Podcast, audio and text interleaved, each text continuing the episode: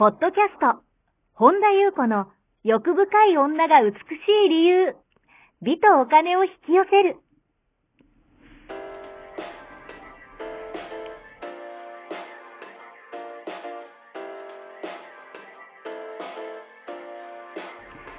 ポッドキャスト、本田優子の欲深い女が美しい理由は、1万人の女性をコーチしてきたメンタル美容研究所代表、本田優子が、幅広い知識と自らの経験をもとに、より美しく豊かになる方法を独自の視点からお伝えしていきます。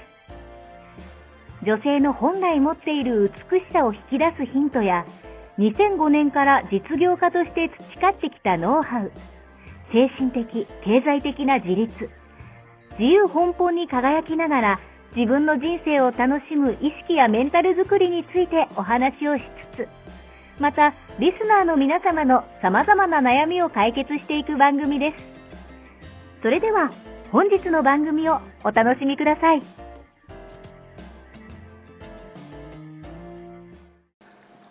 こんばんは、本田由子です。本日もポッドキャスト、1万人の女性をコーチしてきた、私、本田優子の欲深い女が美しい理由の番組をスタートいたします。本日もこの番組はアシスタントの坂本ちゃんでございます。はい、坂本ちゃんと一緒に進めてまいります。はいでは坂本ちゃん本日もよろしくお願いいたします。はい、よろしくお願いいたします。はい、今日はどのようなお便りが届いてますか？はい。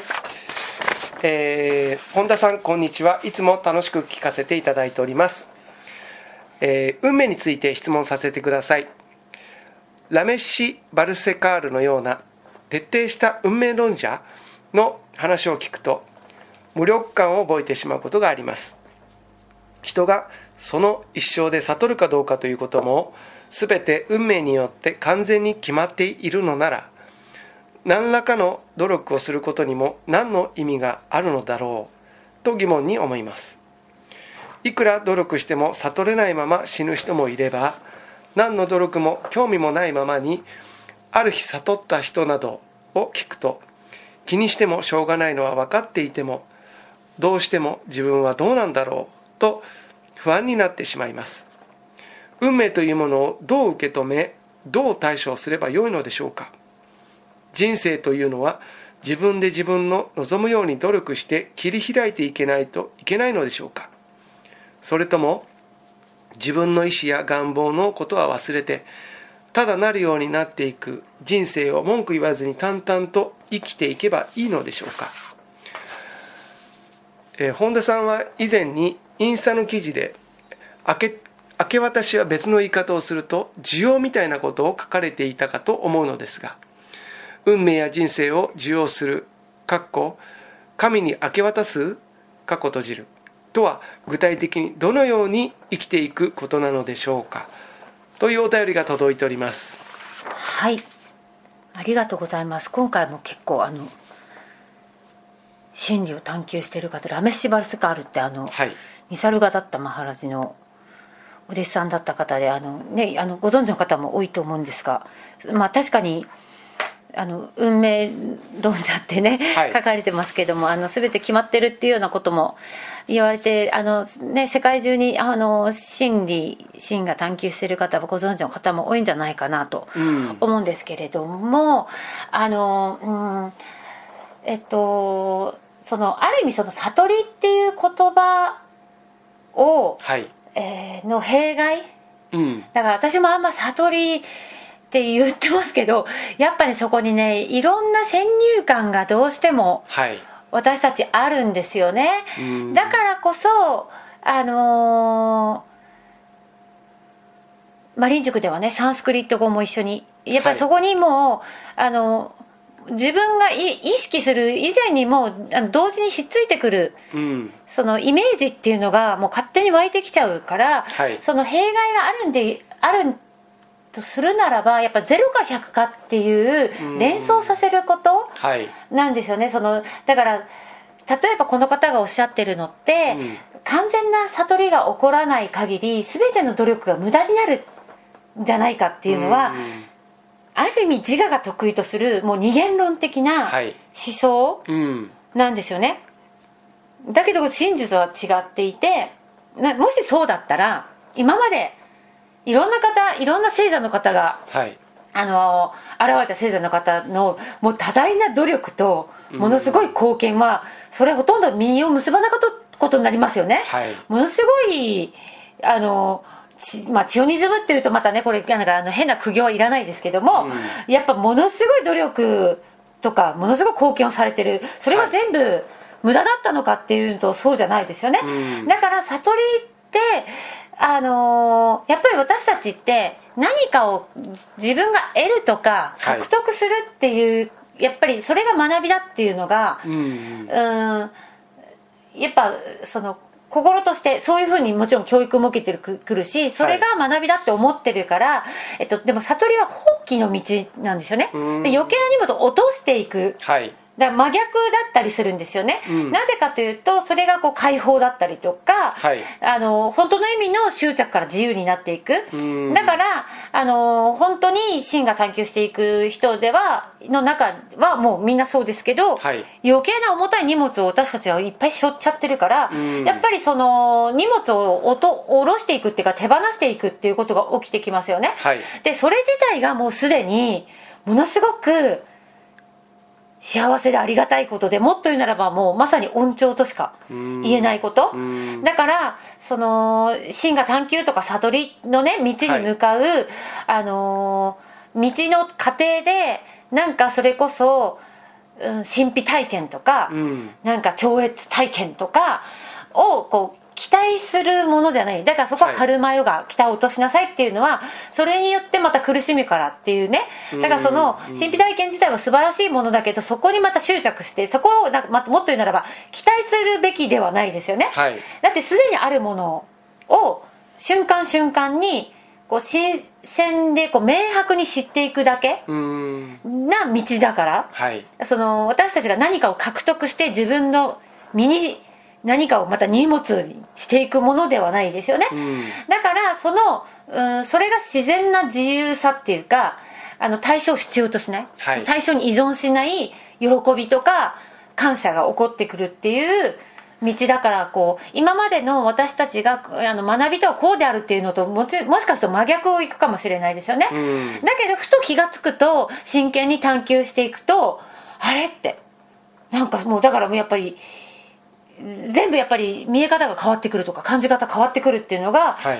あのただやっていってるうちに起きてくる、うん。例えばつその山登りを例にすると、はい。なんかこう高度が上がれば上がるほどに見える景色広がっていきますよね、ええ。標高 1000m から見える景色と、はい。もう山の麓にいる人とでは景色も違うし、はい。じゃあ 1000m が 3000m5000m まで上がるとやっぱり見える景色違いますよね、えだからそのどの地点にあるかでやっぱ見える景色って全く変わってきますよね。山の麓にいる人と、うん。だから、あのーやっぱり真剣に探求してもちろんその過程でいろんなこと起きてくると思うんですけど、はい。そうしてる段階で自我が明け渡されてくるから、うん。そのやっぱり信じたいた全てのことの根底が崩壊するんですよ。はい。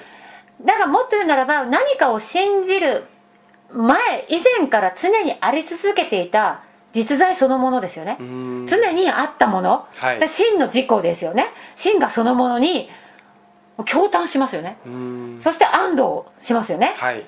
だからそれがもう、まあ、ある意味驚異的な変化っていうのが起きてきたりとか、それは体験じゃないですよね。はい。そのなんかこう体験としてああってなってまたそれが泡のように消えていくっていうものじゃないですよね、うん。だからただ、えっと、これも唯一そのそこだけが意味がある地点っていうわけじゃないってことですね。はい。だから、うん、ともちろんその真我を探求していく段階でどんどん深み深みっていうのは深いところ意識の本当のええ。深いところが広がっていくけども、えーもっと言うならば違う表現で言うならば高みに上がっていくことになりますよね、高みに登っていきますよね。山登りで言うならば、だけどその途中に絶望感とか、はい。無意味感とかいろんなのに襲われますみんな、うん。それに襲われながらただただカルマヨガのように歩みを進める。はいで時にはまるで何かに引っ張り上げられて押し上げられたようなうん。感覚をすることもあるだろうしだからさっき言ったように真剣に探求していってるとそれはいろんなことが起きてくるし常にそればっかりが起きるわけです。それも期待する必要ないですよね、はい。だけどやっぱりふと気づいた時に見える景色が大きく変わってることに気づく、うん。やっぱ自分に対する感じ方も見方ももう観念が大きく変わっている。はい。で、あのー自分を冷静に見ることもできてくるし、うん。その感覚とかにこう振り回されるとか想念に飲み込まれるっていうこともあの少なくなってきますよね、はい。飲み込まれることも起きてきますよ、うん。起きてきますけどそれがやっぱすごい、まあ、基本的にあの無自覚でいると常に飲み込まれてるのが通常だけど飲み込まれすぎて分かんないぐらいになってるのが私たちの人間ですけども、はい。えそれが飲み込まれにくくかなり減ってくる。うん。だからあのそれ自体がもうすごく幸せなことですよね。うん。だけどじゃあ不安が起きないのかとか、はい。なんか渇望が起こらないのかっていうとそれも起こる時に起こり起こってきますよね、うん。でもそれすらも真の源うんあの神がでもいいし神でも何でも呼び方はいいけども、はい。そこに向かっていく習慣で和らいでいきますよね、うん。和らげてくれる感じですよね、うん。だからそのなんていうのかなこの真理を探求する人に新たな悩みが起きてくるってことがあるんですよ。はい。どれぐらい歩けばいいのかな、うん。この探求の旅はいつ終わるんだろうか、はい。いつになったら山頂にたどり着けるんだろうか？自分は、うん。っていった悩みは、えーどなたにも真剣な人ほど起きてくる、はい。えーこれはある意味宿命的な苦しみっていうか、だけども質が違いますよね。その真理を探求する前と。はいかつての悩みはほとんど自分のもう自分のことだけですよね、自分の生活に関することとか、はい。自分がどう思われるかとか、うん。自分の自我満足のことでずっと悩んでるとか。じゃなくって悟りへの悩みっていうのはそれ自体がもう尊いものだと、うん。それこそブッダとかが言われてますね、はい。それは普通だと与えられないからですよね、うん。だからそれ自体がものすごく急でものすごくありがたいことだということに気づきなさいってブッダとかが言ってますよね。はいあのー私たち普段あまりにも実感してないけどあのーなんていうのかな。すでにやっぱりその恩寵にあるんですよどなたも。うん。だから一生お金だけ追いつお金を追い続けるのも別に悪いわけじゃないけど、はい。おおお金だけ追い続けてる人生は一生報われないですよね、うん。なぜならお金す最後は全てを失いますよね、はい。だけども名誉とかをお名誉とか自分の、まあ、自我満足で自分の銅像をね記念碑にしたとしてもそれが何になりますか？あのー私たちその悟りっていうのははい。涅槃でもいいし下脱でもいいけど本当に唯一私たちが自分にくつろげる。うん。本当に対象を求めずに何かによってっていうのじゃなくてそれそのものが幸せであるっていう唯一の道って言われてますよね、はい。だから他のどんな道をいろいろ行ってもやっぱりここ以外の安住の道はないっていうのはもう全てのいろんな人が断言してるのはまさにそうですよね、うん。だからそれそこことをすでにそこに向かっているだけでもうすでにものすごい素晴らしいこと。ななぜかというと多くの人はそれすら気づかない、はい。そこに気づくこと自体がものすごく貴重なこと。まずそれをそこに感謝。それがものすごいことなんだよっていうのをいろんな人がよく言ってますよね、うん。だからこそ無駄になる努力っていうのは何一つもちろん起きないですよね、うん。だからあらゆる行為とか現象とかが全てが源への私たちが帰っていくことに向けて起こり続けている。だからもはやそれはもう個人の力に及ぶわけないぜ、ね、ないじゃないですか、はい。だからうーんなんかそれがその自分がどうなるかっていうのはもう問題ではなくなってくるっていうのが分かると思うんですね、うん。だからもちろんいろんなその探求の道でものすごく大きな実感となって感動することもそれも祝福ですよね。はい。でもなんか何も進んでないんじゃないかって思うことも真剣であればあるほどに多分湧いてくると思うんですね。うん。だけどもそのそのような観点に立ってこうすでに起こってきた今まで起こってきたあらゆる過程が全てがすすごく貴重であるっていう。はい。だだから私たち全員導かれているうん。っていうことに気づいていく、うん。だからあとはそのこの方がその人生はい。というのは自分で望むように努力して切りひ開いていかないといけないのでしょうか、はい。それとも自分の意思とか望む、ね。自分の願望のことは忘れて、うん。ただなるようになっていく人生をってね、はい。えどっちがいいんでしょうかっていうね、うん。あこれはどっちでもいいです、うん。ただその時に起こ起こることが必要なことが起きてくる、はい。だから自分で切ら開いていくっていうことが起きてくることもあるし、うん。あだからそれがそう受け入れなきゃいけないとかじゃなくって多分感謝とともに自我としては受け入れるっていうそのある意味見心のままにっていうのがはい。腹に落ちてくると,、うんとそういうことが起きてくることもあるし、うん。それもその時によって変わりますよね、はい。だからうんともう本当にいつも言うんですけど人の心の心の方の心理ですね。はい。あのー心っていうのは1秒変わらず常にいろんなこと変わっていくものだから、うん。なんかその起こることの抵抗してる。はい。だからそれが、まあ、ある意味重要ですよね、うん。うんだからここでなんかこう今切り開こうってその人がその時に湧いてきたんであればそれがそれそれそれまたそれが変わっていくってことも起きてくるし、はい。なんかこううん。あのやっぱり正しさをやっぱ求めてしまっている。これがどっちが正しいんだろうかっていうやっぱ二元論でそのこのこう涅槃とかはい。悟りとかっていうのをやるとやっぱりこう葛藤みたいなうん。のが起きてくると思うんですよ、はい。でも、えっとここでもう一つ言わせていただくと、はい。えっとこの運命運命論ねラメシ・バルスカールのことを書かれてますけども、えっとですねこれマリン塾で少しねあのシェアをしたんですけど運命と立命って違うんですよ。はい。だから命を立てろっていうお話を、うん。えっと、マリン塾でさせていただいたんですけど、はい。これはそのこれこれこそまさにものすごく真剣に真理を探求してる人向けにブッダがはい。説いた、あの教えですよね、うん。それをそのまま守っている教えとしてそしかも結構深いレベルに行った人向けにブッダが言われている、うん。でそれはブッダも確かに悟りは必然だって言ってるんですね。はい。あのーそれはどういうことかっていうと腹蜜がないと悟りは開けないっていうふうに言われてますよね、うそれはブッダが言われてるんですけどその腹蜜っていうのは徳が高い。っはい。ていうだから善行の収益された集積されたエネルギーがのことをね腹蜜っていうふうに言うんですけど、腹蜜イコールまあ徳って思っていただいていいと思うんですけど、はい。それが臨界量に達した時に起こる必然だっていうふうにブッダが言われている、うんうん。だからこの波羅蜜が多いことをハラパーラハラミッタっていうね、はい。言われていたりまあ般若心経で般若波羅蜜多って言われてるのもそうだし、だからこれは、えっと今このブッダが説かれてるのは一過性の覚醒体験とか一瞥体験とか、はい。まあ、流行り今流行りの non-duality とかそういうレベルの悟りじゃなくて、うん。ブッダレベルの悟りのことをハラミツはい。でハラハラミッタっていうふうに言いますよねだから、あのーこれはじゃあどういうことかっていうと禅の禅というのはその良き行いですね、はい。が、えーある意味カルマヨガですよね。そこに期待せずに、そういうことを行っていくことでまあ魂の彼岸に渡るっていうふうにはい。まあ、ブッダは言っているそれがギャーテーギャーテーってあのは般若心経で言われてるのもそうだし、だから私たちが今この世で体を持っているっていうことがうんどれだけすごいことなのか？その魂っていうのは一つ一つなるね。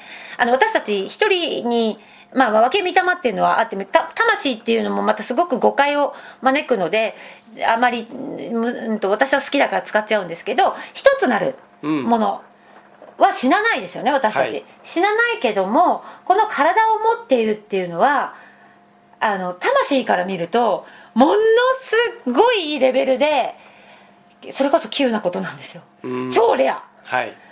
あのそれに早く気づいてくださいっていうのをブッダが言ってますよね、うん。ほとんどの人はそれに気づけない。はい。気づかない。でブッダがそれを言ってても何言ってるか分かんないっていうね。でじゃあじゃあ私たちは何のために今体を持っているのかっていうと神仏の化身となって、はい。あの誠の我ですよね。アートマン、うん。シンガですよね。あのそこを、えー表面的ではなくん私たちの魂がやりたいのはそれをやりに来たんですよ。うん。だから生きながらにして彼岸を渡る。はい。うん修行で言うのはそうですよね。でアートマンとブラフマンは同じものなんだけど、をつなぐ場所として今ここにあるっていうものすごいこの体を持ってるって貴重なこと、はい。だからそれをそのために私たちはこの現象界に、まあ、ある意味降臨してきたうんとも言えるんですよね、うん。だからあの腹蜜を行うことによって神仏の化身になるっていう、はい。だからうん私たちはせっかくここに生まれてきたからには運命論にはまらずにはい。命を絶てるっていうのはあのまあ私がねマリン塾でシェアして、はい。このラメシバルスカールとかはそういうこと言ってないですけども、うん。だから、えーそれはブッダが言うには極めて稀な人がそれに気づく。なるほど。それに気づきなさいっていうことをすごく言っているけども、うん。まあ私たちはいろんな覆いがあってそれがわからない。はい。でもそれすらも覆いがあるのが悪いんじゃなくって、うん。あのーこれバガバットギーターであのクリシュナが言ってるのが、はい。まあ、地上のねマーヤっていうこの幻想の中にいる限り、はい。私たちは真理探求して本気でしてる人とかいろんな人いますよね。真理探求に真理にすらもう興味がないと、はい。もうこの現実社会で。ね、成功を収めることが人生だと思ってる人もいるしあのいろんな方がいていいんですけどもでも私たちはこのマーヤという幻想にいる限り必ずしもまっすぐにうん。神へ向かう人だらけなわけではないんですよ。やっぱりはい。生き、この自分を生き切った時に気づく人もいるし、うん。だからそその気づきも人それぞれのタイミングが起きてきますよね。あとはい。いろんな人との出会い、うん。だから、えっともっと言うならば、えー死ですね。孫子、えっと本当のグルっていうと、うん、なんかねグルっていうとなんか宗教みたいっていうね、うん。ある私のね合宿に参加してくださった方がね、はい。あの宗教信仰じゃないんですよね倫理にってきたんですけど、うん。そういうグルじゃないです、はい。グルイコール真がですね、うん。えーでも自分がそういう状態にない時に目の前にグルがいても気づかないんです。はい。だから語彙がないだけ、うん。うん、だからやっぱり自分がのそれに合わせて起きてくる、はい。だけども全員が優等生もいればもう生き切って気づいちゃった人もいれば、うん。まあ、もちろんこの方が書いてらっしゃるに何の興味も努力もしてないのにある日なんかちょっとはい。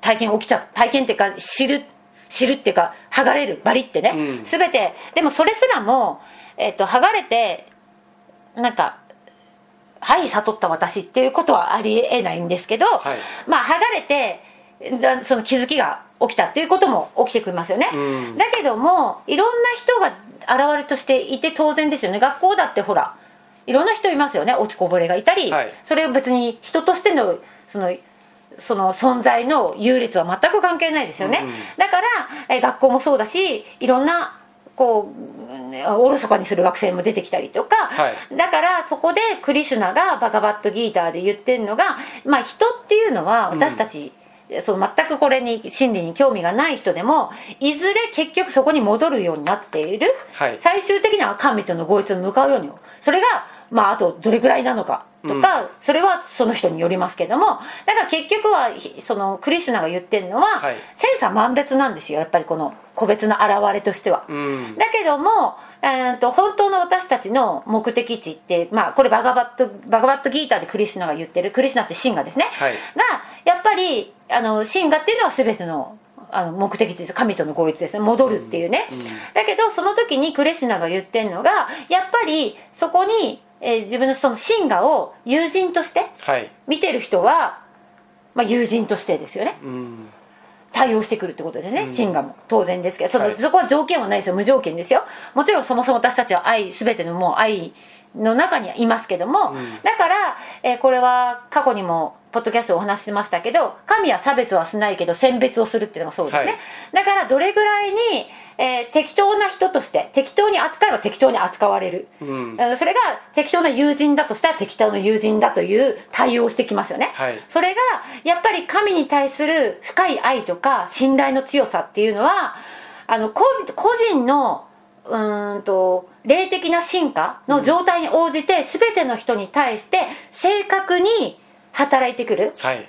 だからこれはあのー絶対的根源的法則だから。うん。っていうふうにバガバットギーターでは言ってくる、はい。言ってあのクリシュナが教えてくれてる。だから神を愛しなさいとか、でうん。神をっていうとまた信仰、はい。なんかちょっと宗教っぽく思われるけどほ本当の自分の自己を、うんやっぱりそこをどれだけ愛してるかどこをそれだけ信頼するかによってもちろん音調も変わってくるし適当にいやそんなので適当な感じにしてる人にはやっぱり適当な感じで。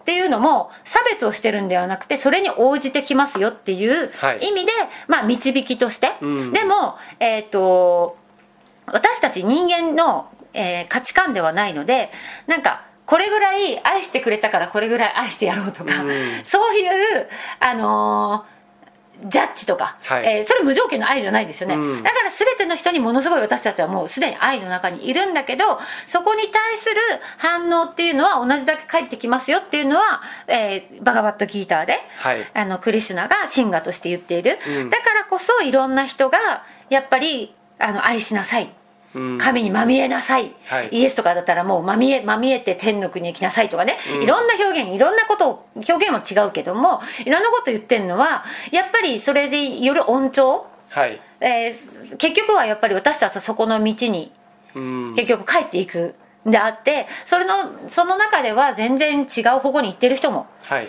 いてでもそれも別にそれが悪いわけじゃなくってでも真理真理を本当に探求してる人にはそれにやっぱりそれでそこを本当に愛して本当に信頼した人にはそれそれもうだからそれがもちろん返ってくるっていうことを、えーバカバットギーターでは言っている、はい。なのですごい話がどんどんそれましたけど本田さんはそうそうそう神に明け渡すっていうのは具体的にどのように生きていくことなのでしょうかっていう意味では、はい。えー、と確かにこの体に起きてくるっていうのは、うんうん、でもこれもちょっとね誤解をなんかもっと詳しくやんないとやっぱりこの全項があの別にケチるんじゃなくって、はい。やっぱりこれは結構詳しく話さないとこの運命っていうのはうん。ちょっとうん。